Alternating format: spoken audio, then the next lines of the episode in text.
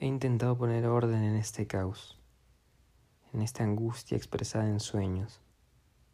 Incluso he intentado mirar y contemplar directamente el mundo circundante. Esta noche te leeré un cuento escrito por Antonio Tabucci, titulado Carta desde Casa Blanca, aparecido en su libro El juego del revés. Y va así. Lina, no sé por qué empiezo esta carta hablándote de una palmera, después de 18 años sin saber nada de mí. Quizá porque aquí hay muchas palmeras, las veo desde la ventana de este hospital bajo el viento tórrido meciendo sus largos brazos a lo largo de los paseos ardientes que se pierden hacia el blanco frente a nuestra casa cuando éramos niños. Había una palmera. Quizá tú no la recuerdes porque fue abatida. Si la memoria no me engaña, el año en que ocurrió aquello, o sea, el 53, Creo que en verano, yo tenía 10 años. Nosotros tuvimos una infancia feliz, Lina. Tú no puedes recordarla y nadie ha podido contarte nada. La tía con la que creciste no puede saberlo. Sí, claro, puede decirte algo de papá y mamá, pero no puede escribirte una infancia que ella no conoció y que tú no recuerdas. Ella vivía demasiado lejos, en el norte. Su marido trabajaba en un banco. Se consideraban superiores a la familia de un guardabarreras y jamás vinieron a casa. La palmera fue abatida a raíz de una orden del Ministerio de Transportes, donde se sostenía que obstaculizaba la visibilidad de los trenes y podía provocar un accidente.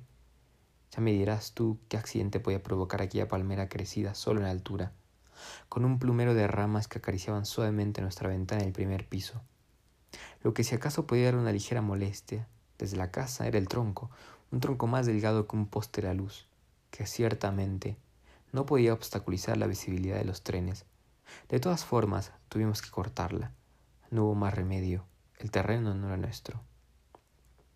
Mamá, que a veces tenía ideas a lo grande, una noche durante la cena propuso escribir una carta al ministro de Transportes en persona, firmada por toda la familia, en forma de instancia. Decía así.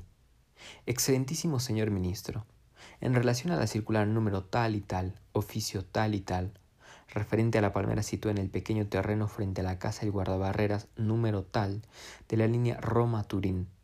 La familia del guardabarreras informa a su excelencia que dicha palmera no constituye ningún obstáculo para la visibilidad de los trenes en circulación.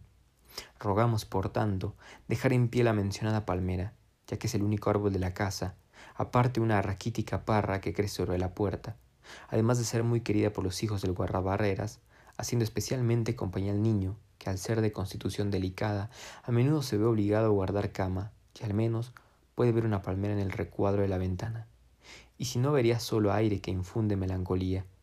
Y para dar fe del amor que los hijos le dan al guardabarreras y sienten por dicho árbol, basta decir que le han bautizado y no lo llaman palmera, sino que le llaman Josephine. Lo que se debe al hecho de que habiéndole llevado una vez al cine a ver a Toto en 47 muertos que habla. En las actualidades se veía la célebre cantante francesa negra de dicho nombre que bailaba con un sombrero precioso hecho con hojas de palmera. Si entonces nuestros hijos, como cuando hace viento la palmera se mueve como si bailase, la llaman su Josephine.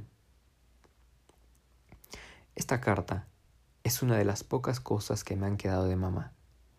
Es el borrador de la instancia que enviamos Mamá la escribió de su puño y letra en mi cuaderno escolar. Y de esta forma, por pura casualidad, cuando me mandaron a la Argentina, me la llevé sin saberlo, sin imaginar el tesoro que más tarde iba a representar para mí aquella página. Otra cosa que me queda de mamá es una imagen, pero casi no se la ve. Es una fotografía que le hizo el señor Quintilo bajo la parra de nuestra casa, en torno a la mesa de piedra. Debe ser verano Sentados a la mesa están papá y la hija del señor Quintilo, una chiquilla delgaducha con trenzas largas y un vestido de florecitas. Yo estoy jugando con una escopeta de madera y hago como si disparara contra el objetivo. En la mesa hay vasos y una garrafa de vino. Mamá está saliendo de casa con una sopera. Apenas ha entrado en la fotografía y el señor Quintilo ya ha hecho clic. Ha entrado por azar y en movimiento. Por eso está un poco desenfocada y de perfil. Cuesta incluso trabajo reconocerla, por lo que yo prefiero pensar en ella como la recuerdo, porque la recuerdo muy bien, aquel año. Quiero decir el año en que derribaron la palmera. Tenía diez años. Sería seguramente verano. Y aquello sucedió en octubre. Una persona conserva perfectamente la memoria de sus diez años. Y yo jamás podré olvidar lo que sucedió aquel octubre. Pero, ¿y al señor Quintilo? ¿Lo recuerdas? Trabajaba como granjero en una hacienda a dos kilómetros de nuestra casa, donde en mayo íbamos a coger cerezas. Era un hombrecito nervioso y alegre, que siempre contaba chistes. Papá le tomaba el pelo porque durante el fascismo había sido subcomisario político o algo por el estilo, y él se avergonzaba, meneaba la cabeza, decía que era agua pasada, y entonces papá empezaba a reírse y le daba una palmada en la espalda. ¿Y su mujer? ¿Te acuerdas de la señora Elvira? Aquella mujerona melancólica. Se acaloraba siempre terriblemente. Cuando venían a comer a casa se traía el abanico, sudaba y resoplaba. Luego se sentaba fuera, bajo la parra, se dormía sobre el banco de piedra, con la cabeza apoyada en la pared. No le despertaba ni el paso de unas mercancías. Era estupendo cuando venían el sábado después de cenar. A veces también venía la señorita Palestro, una vieja solterona que vivía sola en una especie de villa perteneciente a la hacienda, rodeada de un batallón de gatos, y tenía la manía de enseñarme el francés, porque de joven había sido institutriz de los hijos de un conde. Decía siempre, Pardon, c'est dommage, y su exclamación preferida, usada en cualquier circunstancia, para hacer resaltar un hecho grave, o simplemente cuando se le caían los lentes, era, eh, la la la. Aquellas noches, Mamá se sentaba ante el pequeño piano.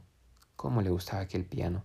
Era el testimonio de su educación, de una juventud acomodada, de un padre secretario de embajada, de vacaciones en el Apenino toscano. ¿Cómo nos hablaba de aquellas vacaciones? Y además tiene un diploma de economía doméstica. Si tú supieses, en mis primeros años en la Argentina, cuánto llegué a desear haber vivido yo aquellas vacaciones, llegué a desearlas de tal forma imaginarlas hasta tal punto que a veces caía en una especie de encantamiento y me acordaba de vacaciones pasadas en Gavinana y en San Marcello. Estábamos tú y yo, Lina, cuando éramos pequeños, solo que tú en lugar de ser tú eras mamá pequeña y yo era tu hermano y te quería muchísimo. Me acordaba de cuando íbamos a un riachuelo bajo Gaviana a pescar renacuajos. Tú, es decir, mamá, llevabas un salabardo y una estrambótica cofia con alas como la de las monjas de San Vicente de Paul. Ibas corriendo delante, canturriabas. Corramos, corramos que los renacuajos nos esperan. Y a mí me parecía una frase divertidísima, me reía como un loco. No podía seguirte la risa. Entonces tú desaparecías por el bosque de castaños, junto al riachuelo, y gritabas Cógeme, cógeme. Entonces hacía un gran esfuerzo y te alcanzaba, te cogía por los hombros Tú dabas un gritito y resbalábamos. El terreno hacía pendiente y empezábamos a rodar. Y entonces te abrazaba y te susurraba, mamá, mamá, abrázame fuerte, mamá. Y tú me abrazabas fuerte. Mientras caíamos rodando, te habías convertido en mamá, tal como la conocí. Sentía tu perfume, te besaba los cabellos, todo se confundía. Hierba, pelo, cielo.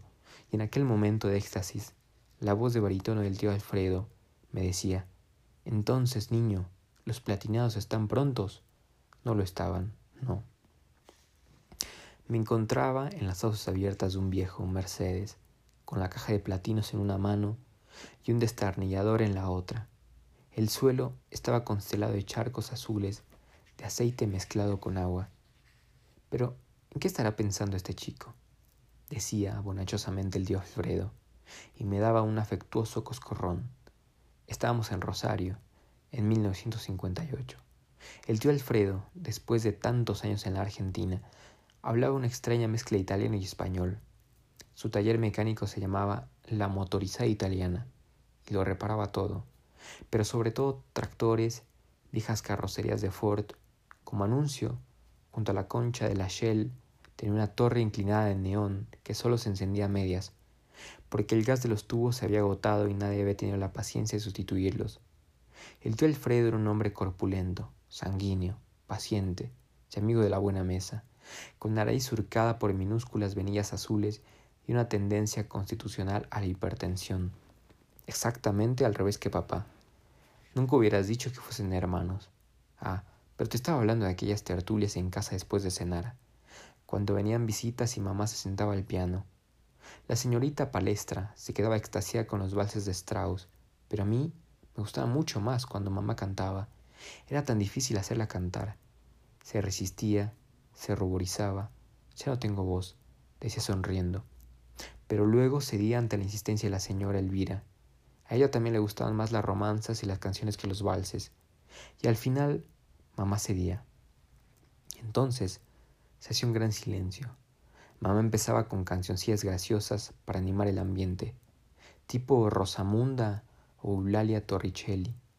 La señora Elvira se reía encantada, con un ligero jadeo, emitiendo el cacareo de una gallina clueca y subiendo y bajando el enorme pecho, mientras se daba el aire con el abanico. Luego mamá ejecutaba un interludio del piano, sin cantar, la señorita Palestro pedía algo más serio. Mamá levantaba los ojos al techo, como si buscase la inspiración o hurgase la memoria. Sus manos acariciaban el teclado. Era una hora muerta en la que no pasaban trenes. No llegarían sonidos perturbadores. Por la ventana, abierta de par en par sobre la marisma, entraba el sonido de los grillos.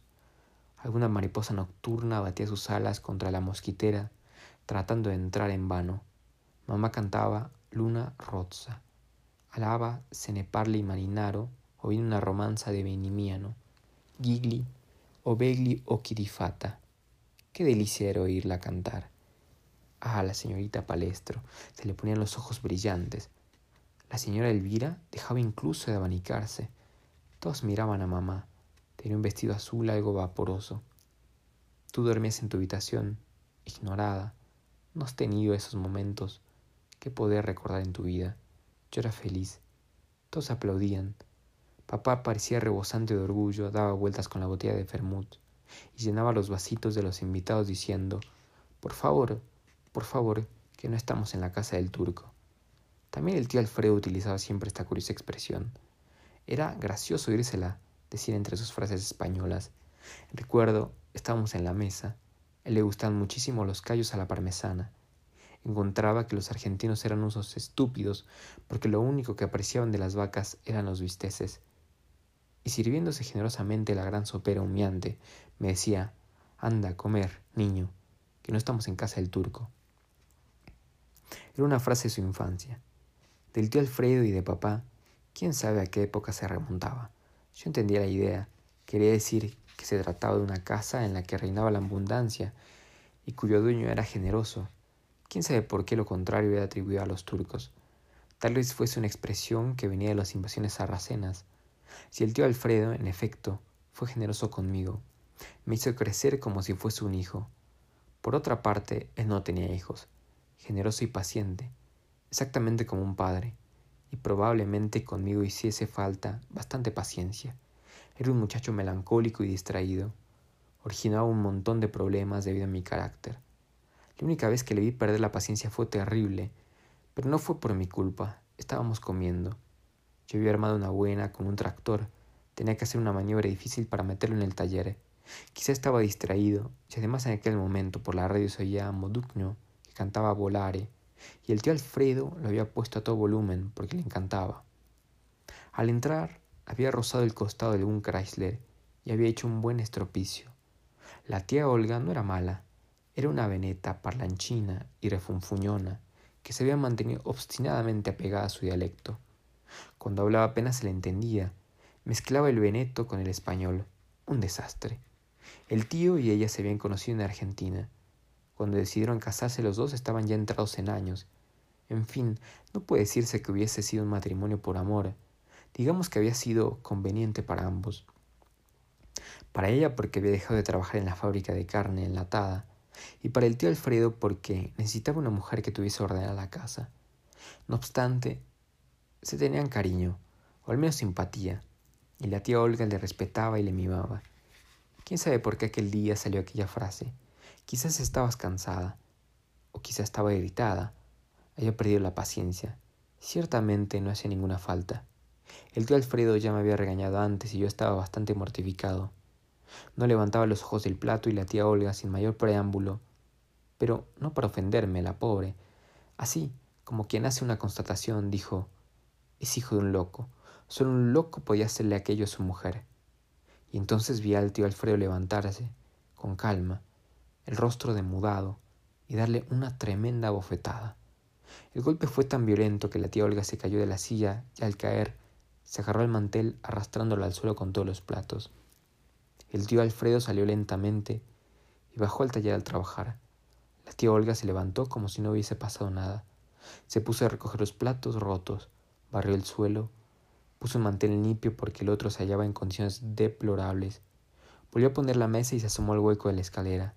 Alfredo, gritó, la comida está en la mesa. Cuando salí para Mar de la Plata tenía 16 años. Cosido en la camiseta llevaba una bolsita de pesos y en el bolsillo una tarjeta de visita de la pensión Albano. Agua corriente, fría. Y una carta para el propietario, un italiano amigo del tío Alfredo, amigo de juventud. Habían llegado a la Argentina en el mismo barco y siempre habían seguido en contacto. Iba a frecuentar un colegio de salesianos, italianos, que tenían conservatorio o algo parecido. Fueron los tíos quienes me empujaron. Que había terminado la escuela elemental no estaba hecho para ser de mecánico, eso se veía enseguida, y además la tía Olga esperaba que la ciudad me cambiase. Le había oído decir una noche, a veces sus ojos me dan miedo, están tan asustados, quién sabe lo que vio, pobre chico, quién sabe lo que recuerda. Desde luego había algo preocupante en mi comportamiento, lo reconozco. No hablaba nunca, me sonrojaba, me quedaba cortado al hablar, lloraba a menudo. La tía Olga le echaba la culpa a las canciones con todas aquellas letras estúpidas. El tío Alfredo intentaba despabilarme explicándome los árboles de transmisión y los embragues, y por la noche insistía en que la acompañase al Café Florida, donde había muchos italianos que jugaban a las cartas, pero yo prefería quedarme junto a la radio escuchando el programa musical. Adoraba los viejos tangos de Carlos Gardel, las zambas melancólicas de Wilson Baptista, las cancioncitas de Doris Day, en general, la música me gustaba toda, y tal vez fuese mejor que estudiase música, si ese era mi camino, pero lejos de las praderas, en un lugar civilizado. Mar de la Plata era una ciudad fascinadora y extraña, desierta en la estación fría y llena a rebosar en los meses de vacaciones, con mastodónicos hoteles blancos, estilo finales de siglo, que en la estación muerta infundían melancolía. En aquella época era una ciudad de tripulantes exóticos, y de viejos que le habían elegido para pasar en ella los últimos años de su vida, y trataban de hacerse compañía mutuamente, dándose cita a la hora del té en las terrazas de los hoteles o en los café concierto donde orquestas desafinadas tocaban tonadillas y tangos. En el conservatorio los salesianos me quedé dos años, con el padre Mateo, un anciano medio ciego de manos exangües, estudiaba el órgano Bach, Monteverdi y Pierluigi de Palestrina. Las clases de cultura general se repartían entre el padre Simone, que daba la parte científica, y el padre Anselmo, que daba la parte clásica, en la que me sentía particularmente dotado. Estudiaba con gusto el latín, pero prefería la historia, la vida de los santos y la vida de los hombres ilustres, entre los que admiraba particularmente a Leonardo da Vinci y a Ludovico Antonio Muratori, que se había ganado a pulso su instrucción poniéndose a escuchar bajo la ventana de una escuela hasta que un día el maestro le había descubierto y le había dicho, pero entra a la clase, muchacho. Por la noche volví a la pensión Albano. Me esperaba el trabajo, porque la mensualidad que me mandaba el tío Alfredo no era suficiente. Me ponía una chaqueta que la señora Pepa hacía lavar dos veces por semana y ocupaba mi puesto en el comedor, una sala pintada azul claro, con unas treinta mesas y panorámicas de Italia en las paredes. Nuestros clientes eran jubilados, viajantes de comercio, algún emigrado italiano de Buenos Aires que podía permitirse el lujo de pasar quince días en Mar de la Plata. La cocina la dirigía el señor Albano. Sabía hacer los panzotti con nueces y las trenete al pesto. Era ligur, de Camogli, partidario de Perón. Decía que había levantado un país de piojosos, y además Evita era. Cuando encontré un trabajo estable en el vinicho, escribí al tío Alfredo, para que dejara de mandarme la mensualidad. No ganaba un sueldo que me permitiese hacer locuras, pero en definitiva me era suficiente y no me parecía justo que el tío Alfredo estuviese reparando tractores para mandarme aquellos pocos pesos mensuales. Ovichiño era un restaurante Hyde dirigido por un brasileño rechoncho y risueño, el señor Jaupaiva, donde se podía cenar a medianoche y escuchar música típica. Era un local con pretensiones de respetabilidad. Se esforzaba en distinguirse de los demás locales equívocos, aunque quien llegaba ahí buscando compañía la encontraba con facilidad, pero siempre con discreción y con la complicidad de los camareros, porque el comercio no era descarado, todo tenía una apariencia respetable, cuarenta mesas con velas en dos mesitas al fondo de la sala, Cerca del guardarropa estaban dos señoritas sentadas ante un plato, siempre vacío, dando sorbitos de un aperitivo, como a la espera de que llegase lo que habían pedido. Y si entraba un señor, el camarero le guiaba con destreza y le preguntaba discretamente ¿Prefiere cenar o solo desearía la compañía de una señora? Yo era un especialista en estas pequeñas estrategamas, porque me ocupaba de la zona posterior de la sala, mientras Ramón se encargaba de las mesas más próximas al tablado del espectáculo. Para hacer aquellas proposiciones se requería tacto, donaire. Había que entender al cliente para no herir su susceptibilidad. Y quién sabe por qué yo intuía al cliente a la primera. En fin, tenía buen olfato. Y a fin de mes resultaba que las propinas eran superiores al sueldo. Por otra parte, Anita y Pilar eran dos chicas generosas. El plato fuerte del espectáculo era Carmen del Río. La voz ya no era la de sus buenos tiempos, desde luego, y sin embargo constituía todavía una atracción.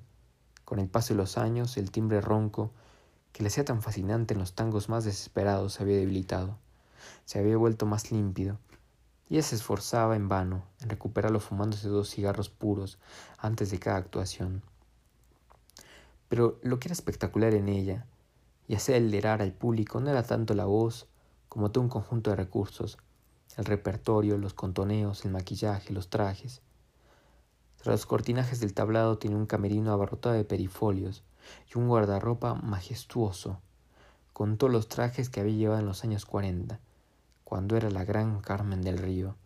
Trajes largos de chifón, maravillosas sandalias blancas de tacones altísimos de corcho, las boas de plumas, los mantones de tanguista, una peluca rubia, una pelirroja y dos pelucas negras con rayas en medio y un gran moño con una peineta blanca, a la andaluza. El secreto de Carmen del Río era el maquillaje. Ella lo sabía. Se pasaba horas maquillándose. No descuidaba el menor detalle. La base de maquillaje, las largas pestañas postizas, en los labios el batón brillante como se usaba en sus tiempos, las uñas larguísimas, fatales, esmaltadas de rojo. A menudo me llamaba para que la ayudase. Decía que tenía un toque delicado y un gusto exquisito. Era la única persona local de la que se fiaba. Abrí el guardarropa y quería que la aconsejase. Yo me informaba del repertorio para aquella noche con los tangos. Ya sabía que ella iba a ponerse, pero el maquillaje para las canciones patéticas escogía yo, generalmente poco subido. Vestidos vaporosos y de colores delicados. No sé, albaricoque, por ejemplo, que ella le sentaba divinamente, un índigo pálido que me parecía insuperable para Ramona. Y luego le pintaba las uñas y las pestañas. Ella cerraba los ojos y se reclinaba en la butaquita, abandonaba la cabeza sobre el respaldo y me susurraba, como en sueños. Una vez tuve un amante delicado como tú. Me mimaba como una niña. Se llamaba Daniel. Era de Quebec. ¿Quién sabe qué habrá sido de él?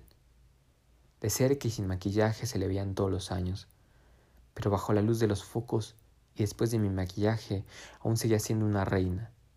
Yo cargaba mucho la base de maquillaje y el tinte. Naturalmente, y como los polos la habían obligado a un guerlain muy rosado, en lugar de aquellas marcas argentinas demasiado blancas que hacían resaltar las arrugas, el resultado era excelente. Ella me lo agradecía muchísimo. Decía que le borraba el tiempo y para el perfume le había convencido pasar al del violeta. Mucha, muchísima violeta. Si ella al principio había protestado porque el de violeta es un perfume vulgar y juvenil, y no sabía que en cambio era este contraste lo que fascinaba al público. Una vieja belleza ajada que cantaba el tango maquillada como una muñeca rosa. Esto era lo que creaba aquel aura patética y llenaba los ojos de lágrimas. Luego yo iba a hacer mi trabajo al fondo de la sala, me moví entre las mesas con paso ligero. ¿Más carabineros a la plancha, señor? ¿Le gusta el vino rosado, señorita? Sabía que Carmen, mientras cantaba, me buscaba con la mirada. Cuando con el encendedor de oro del dueño encendía el cigarrillo, que algún cliente acababa apenas de introducir entre los labios y hacía brillar un instante la llama a la altura del corazón. Esa era una señal convenida entre Carmen y yo. Quería decir que estaba cantando divinamente, que llegaba directamente al corazón, y observaba que su voz se volvía más vibrante, adquiría mayor calidez. Necesitaba que la animasen, la vieja espléndida Carmen. Sin ella, Ovinchiño no había sido nada. La noche en la que Carmen dejó de cantar cundió el pánico. Fue en contra de su voluntad, naturalmente. Estábamos en su camerino, yo la estaba maquillando, estaba reclinada en la butaca frente al espejo, fumaba un cigarro puro. Tenía los ojos cerrados y de repente los polvos empezaron a correrse sobre la frente. Me di cuenta de que sudaba. La toqué. Era un sudor frío. Me encuentro mal, murmuró. Ya no dijo nada más. Se llevó una mano al pecho, le tomé el pulso, ya no se oía. Fue a llamar al director de la sala. Carmen temblaba como si tuviese fiebre, pero no tenía fiebre. Estaba helada. Para llevarla al hospital llevamos un taxi. Yo la sostuve hasta la salida secundaria. Para que el público no la viese. Adiós, Carmen, le dije. No es nada, mañana iré a verte. Y ella intentó sonreír. Eran las once. Los clientes estaban cenando sobre el tablado. El foco dibujaba un círculo de luz vacío. El pianista tocaba una con una sordina para llenar toda la ausencia. Luego, desde la sala, llegó un breve aplauso de impaciencia. Reclamaban la presencia de Carmen. El señor Paiva, detrás del cortinaje, estaba nerviosísimo. Daba chupadas a su cigarrillo. Llamó al director de la sala y le dijo que sirviese champán gratis. Tal vez fuese una idea para mantener calmado al público. Pero en aquel momento un pequeño coro empezó a vocear Carmen, Carmen. Y entonces, no sé qué me entró, fue sin pensar. Sentí una fuerza que me empujaba hasta el camerino. Encendí las luces del tocador en torno al espejo, elegí un traje muy ceñido, de lentejuelas, con un corte a un lado de estilo falsamente vulgar, zapatos blancos, con un tacón altísimo, guantes negros de noche hasta medio brazo, una peluca cobriza de melena ondulada. Me pinté los ojos muy exagerados, de plateado, pero los labios yo elegí un batón suave, un abricot opaco, cuando salí al tablado el foco me iluminó de lleno. El público dejó de comer. Veía muchos rostros con los ojos clavados en mí, muchos tenedores suspendidos en el aire. Yo conocía aquel público, pero nunca lo había visto de frente, tan dispuesto en semicírculo. Parecía un asedio. Empecé con Camillito Verde. El pianista era un tipo inteligente. Captó inmediatamente mi timbre de voz. Me hizo un acompañamiento muy discreto, todo sobre tonos bajos y entonces yo le hice señas al electricista. Él puso un disco azul, yo agarré el micrófono y empecé a susurrar ante él. Dejé que el pianista hiciese dos intermedios para prolongar la canción, porque los ojos del público no me dejaban, y mientras él tocaba, yo me movía lentamente sobre el tablado, y el cono de luz azul me seguía. De vez en cuando movía los brazos como si nada en aquella luz, y me acariciaba los hombros con las piernas ligeramente separadas y la cabeza ondulante para que los rizos me acariciasen los hombros, como había visto hacer a Rita Hayward en Kilda. Y entonces el público empezó a aplaudir con arrebato. Yo me di cuenta de que la cosa iba bien y la cogí al vuelo. Para no dejar que el entusiasmo se enfriase, antes de que se terminase el aplauso, empalmé con otra canción. Esta vez fue Lola Lulita, la piquetera y después un tango bonoarense de los años 30. Pregunto, ¿qué les llevó al delirio? Tuve un aplauso que Carmen solo tenía en sus noches de gracia. Y entonces me vino una inspiración, una locura. Fui hasta el pianista, hice que me diese su chaqueta, me la puse sobre mi vestido y como en broma, pero con mucha melancolía, empecé a cantar la romanza de Viamino, Gigli o Begli o Kidifata, como si estuviese dirigida por una mujer imaginaria, por la que suspiraba de amor. Y a medida que iba cantando, aquella mujer que evocaba venía hasta mí atraída por mi canto. Al mismo tiempo me quitaba muy despacio la chaqueta, y mientras susurraba en el micrófono la última estrofa, de la mía tu cogliete, il fiore, me abandonaba mi amante, pero mi amante era el público. al que miraba con transporte. Yo era de nuevo yo, y con el pie aparté la chaqueta que había dejado caer sobre el tablado. Y a continuación, antes de que se terminase el hechizo, acariciando el micrófono con los labios empecé a cantar Acércate más. Sucedió algo indescriptible. Los hombres se habían puesto de pie y aplaudían. Un señor mayor con chaqueta blanca me arrojó un clavel. Un oficial inglés desde una mesa de la primera fila vino hasta el tablado y quiso besarme. Yo me escapé al camerino. Creía enloquecer de excitación y de alegría. Sentí una especie de estremecimiento en todo el cuerpo. Me cerré con llave, jadeaba, me miré al espejo, era hermosa, era joven, era feliz. Y entonces me entró un capricho. Me puse la peluca rubia, me enrosqué en torno al cuello el boa de plumas azules, dejando que la cola me arrastrase por detrás y regresé a la sala dando saltitos, como un duende. Primero canté ¿Qué será, será? al estilo de Doris Day, y luego seguí con Volaré, a ritmo de cha-cha-cha, moviendo las caderas. Invité al público a acompañarme marcando el ritmo con las palmas de las manos. Y cuando yo cantaba Volaré, un coro respondía Oh, y yo cantaré, y ellos Oh, fue la apoteosis. Cuando volví al camerino, dejé a mis espaldas la excitación y el ruido. Estaba ahí, en la butaca de Carmen, lloraba de felicidad. Y oía al público que gritaba Nombre, nombre. Entró el señor Paiva. Estaba estupefacto y radiante. Le brillaban los ojos. Tienes que salir a decirles cómo te llamas, dijo. No logramos calmarles. Y yo volví a salir. El electricista había puesto un disco rosa que me bañaba en una luz cálida. Yo cogí el micrófono. Tenía dos canciones que me pujaban por salir de mi garganta. Canté Luna Rozza Alba se ne parte il marinaro. Y cuando el largo aplauso empezaba a apagarse, susurré en el micrófono un nombre que brotó espontáneamente de mis labios. Josephine, dije, Josephine. Lina. Han pasado muchos años desde aquella noche y he vivido mi vida como sentía que debía haberla vivido. Durante mis peregrinaciones por el mundo, siempre he pensado que quería escribirte y nunca he tenido la valentía de hacerlo. No sé si has llegado a saber lo que pasó cuando éramos niños. Tal vez los tíos no fueron capaces de decirte nada. No son cosas fáciles de contar. En cualquier caso, tanto si ya lo sabes como si llegas a saberlo, algún día recuerda que papá no era malo.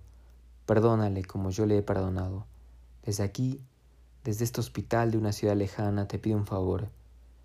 Si lo que estoy a punto de afrontar por mi propia voluntad tuviese un desenlace negativo, te ruego que acojas mis respetos morales He dejado disposiciones detalladas a un mí y a un notario y a la embajada italiana para que mi cuerpo sea repatriado.